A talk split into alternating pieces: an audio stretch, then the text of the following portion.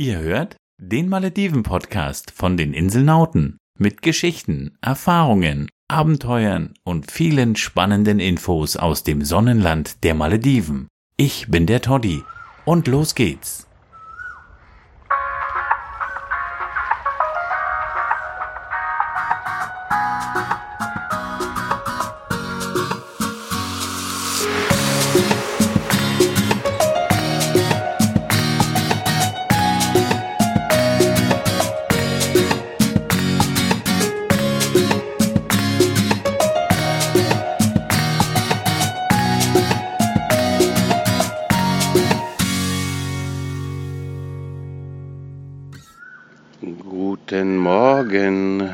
Zusammen.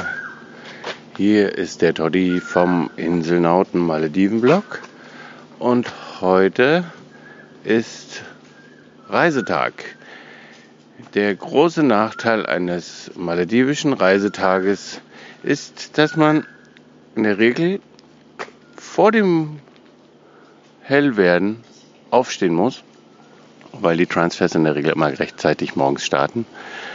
Ähm, das hängt für Urlauber schon damit zusammen, dass die meisten Abflüge in, von den Malediven am Vormittag stattfinden und natürlich die, die Urlauber am Morgen von ihren Inseln zum Airport gebracht werden müssen.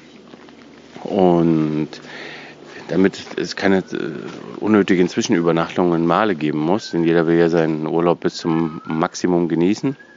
Und bei uns heute in dem Fall ist es, wir fahren heute mit einer ähm, Government Ferry, also mit einer öffentlichen Fähre. Also wie können wir sagen, das sind die Öffis, die öffentlichen Verkehrsmittel der Malediven. Und wir bewegen uns heute in einem Atoll. Wir fahren heute von Todu äh, ins Rastu-Atoll. Ähm, vom Rastu-Atoll fahren wir ins nördliche Ari-Atoll und da sind wir auf dem Weg zur Insel Ukulas. So, und jetzt ist es gleich 7 Uhr. Jetzt hat man uns mit einem kleinen Pickup, äh, beziehungsweise einem kleinen Van und dem Gepäck zur Fähre gefahren. Es ist alles eingeladen worden. Die maledivischen Fähren müsst ihr euch recht groß vorstellen. Recht große, ich glaube, hier passen fast 170 bis 100 Leute drauf. Eine sehr große, bequeme Fähre, auch gepolsterte Sitze. Die See ist bewegt. Wir haben schon schlimmere Tage erlebt, wird auf jeden Fall schaukeln, aber wir sind seetüchtig, das schaffen wir. Wir sind ungefähr zweieinhalb Stunden unterwegs bis Ukulas und ja, wir hoffen auf eine schöne und soweit ruhige Überfahrt. Und wenn wir nochmal halten, dann gebe ich vielleicht nochmal eine Info. Wir wissen im Moment nicht, was es kostet. Wir wissen auf jeden Fall, dass es günstig sein wird, ähm, weil die Public Ferries, also die Governmental Ferries, in der Regel recht preiswert sind. So, die, der Motor ist angelassen. Hinter uns, ich stehe gerade hinten auf dem am Heck des Schiffes und ich schaue auf die äh, schicke Fähre, die Fruit Ferry von Todu, die, die vielen leckeren Früchte, die hier angebaut werden, nach Male gebracht werden. Die sieht wirklich schick aus, gelb, blau, weiß gezeichnet, eine sehr ordentliche Fähre. Die kann man übrigens auch buchen, wenn man auch richtig Lust auf Abenteuer hat. Die fährt immer um Mitternacht nach Male.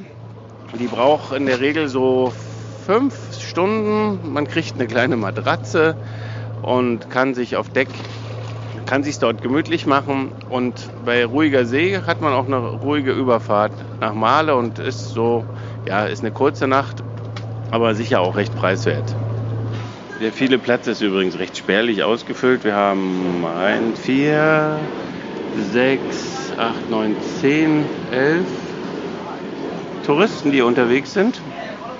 Und so wie es im Moment ausschaut, ist hier kein einziger Malediver dabei, die hier maledivisch aussehen. Das ist Boat Crew. Und von daher ist das heute eine Touri-Feri. Und auf geht's ins Rastu-Atoll.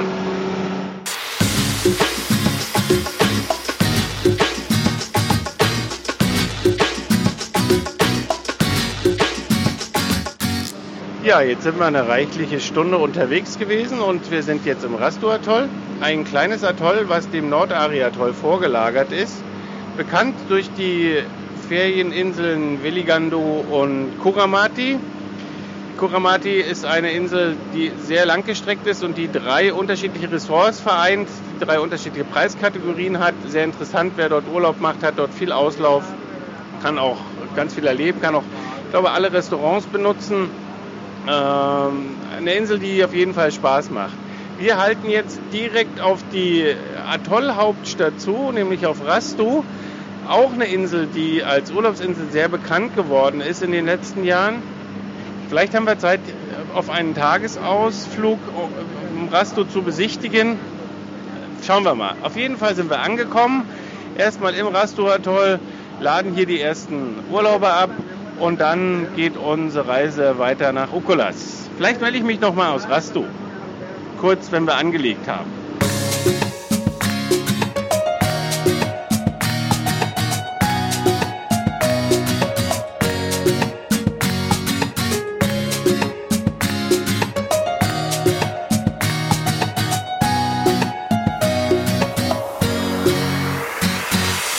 Jetzt haben wir im Hafen angelegt. Äh, macht einen netten Eindruck, alles sauber und aufgeräumt. Wie üblich an den zentralen Punkten immer die Kinderspielplätze, die kunterbunt, quietschbunt aus Plastik, Klettergerüsten und diversen Spielgeräten bestehen. Und am Pier warten für gewöhnlich immer die äh, Betreiber der Gästhäuser mit kleinen Schildern in der Hand und die holen euch dort ab, organisieren dann einen Transfer für euch, ganz einfach, indem sie das Gepäck je nach Größe der Insel halt getragen oder mit einem kleinen Karren ähm, zum Gästhaus fahren.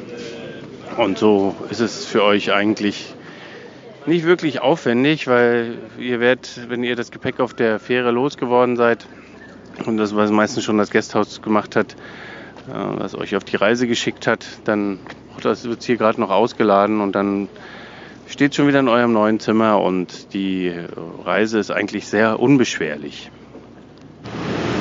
Ja, und das ging dann doch etwas schneller als gedacht. Nach wieder einer knappen Stunde und einem kleinen Nickerchen, was wir gemacht haben, weil wirklich die, das Tuckern des Motors so eintönig ist und wir halt morgens zeitig aufgestanden sind, uns in den Schlaf gewiegt hat, haben wir schon die Insel Okulas vor uns. Es war eine ruhige Überfahrt, es war eine relativ schnelle Überfahrt. Wir sind um 7 Uhr in Todo gestartet und wir haben es jetzt ja wirklich kurz vor halb zehn und wir sind schon auf der neuen Insel und wir freuen uns jetzt ganz gewaltig auf eine neue Erfahrung im Nordariatoll auf die Insel Okulas.